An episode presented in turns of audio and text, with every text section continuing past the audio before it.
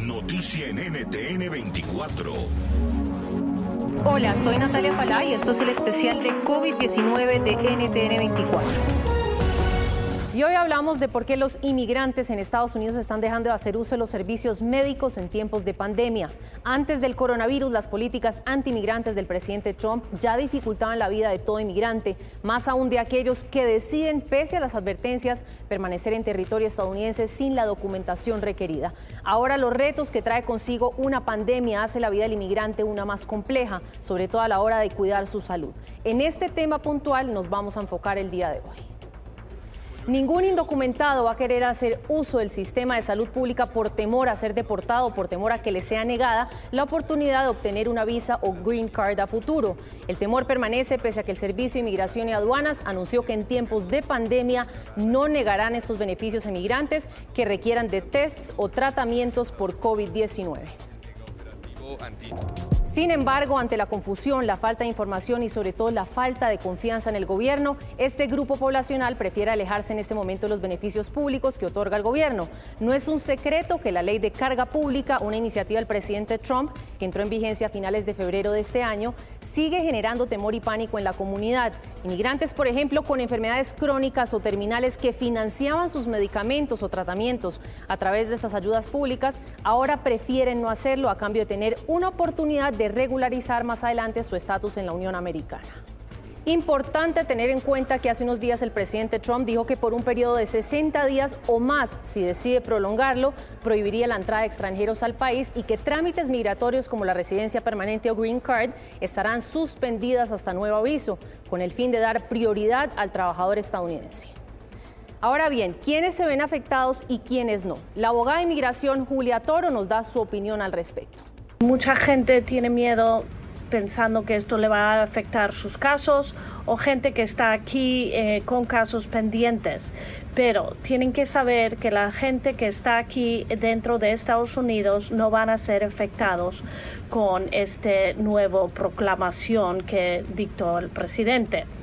Ahora, eh, la gente a quienes sí les afecta son gente que está fuera de Estados Unidos y eh, que no tengan una visa válida de inmigración y los que no tienen un documento para viajar oficial como una carta ah, o eh, advanced parole, parole que se ha otorgado anteriormente. Los que a quienes no les afecta son los que son residentes y eh, parejas o hijos tratando de entrar a Estados Unidos quien son médicos o enfermeros o profesionales en la carrera de salud, quien pueden ayudar en combatir el virus corona. También no afecta a parejas de ciudadanos americanos o los hijos de ciudadanos americanos de menos de 21 años de edad. Esta proclamación del presidente solo durará 60 días. Y tienen que saber que hasta el consulados de Estados Unidos fuera del país para la gente que obtenga sus papeles para entrar no están funcionando hoy en día. Eh, por eso no están programando entrevistas para gente esperando para su residencia y poder entrar a Estados Unidos. Todo eso está cerrado por el virus corona. Entonces, aunque él no hubiera dicho esto, eh, todo siguiera igual. La preocupación es si lo extienden y si dura más tiempo.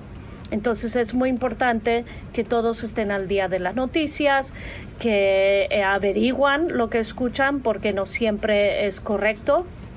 Y si tienen preguntas, si tienen abogados, eh, un aconsejador legal, que les llamen y preguntan por su caso particular porque puede cambiar dependiendo del caso de uno. Y si tiene necesidad de preguntar algo y conseguir ayuda legal, no duda en llamarnos porque aunque estamos cerrados, recibimos llamadas telefónicas para seguir trabajando como eh, inmigración sigue funcionando, aunque no está recibiendo el público que se cuiden mucho, se lavan las manos y se quedan en casa.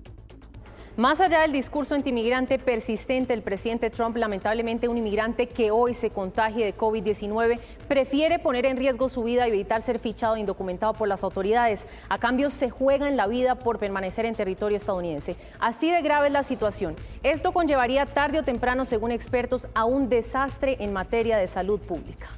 Como bien lo decía Nines Ponce, directora del Centro de Salud Pública de la Universidad de California, no se puede frenar el contagio de una enfermedad si se le está negando a la gente cobertura en materia de salud.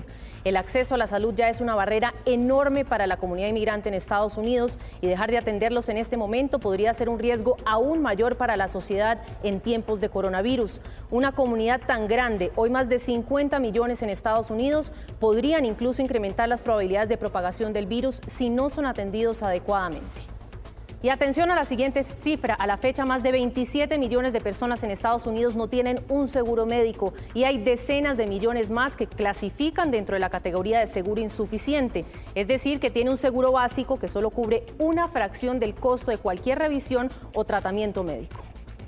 Otra población cuya salud es vulnerable en tiempos de COVID-19 son los refugiados desplazados y solicitantes de asilo.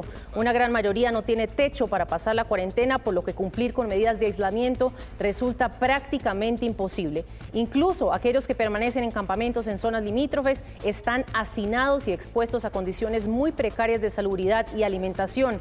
Esto sin dejar de lado que muchas veces mujeres embarazadas, niños y adultos mayores se encuentran atravesando esta difícil situación. Así es como el día a día del inmigrante indocumentado resulta una odisea a la hora de intentar evitar el contagio por COVID-19. Incluso en cualquier otro escenario, cuidar de su salud es todo un reto. Ni recursos, ni alimento, ni acceso adecuado al sistema de salud. A eso sumarle un presidente que constantemente está poniendo más trabas a inmigrantes que llegan al país. NTN 24, el canal internacional de noticias con información de interés para los hispanos en el mundo.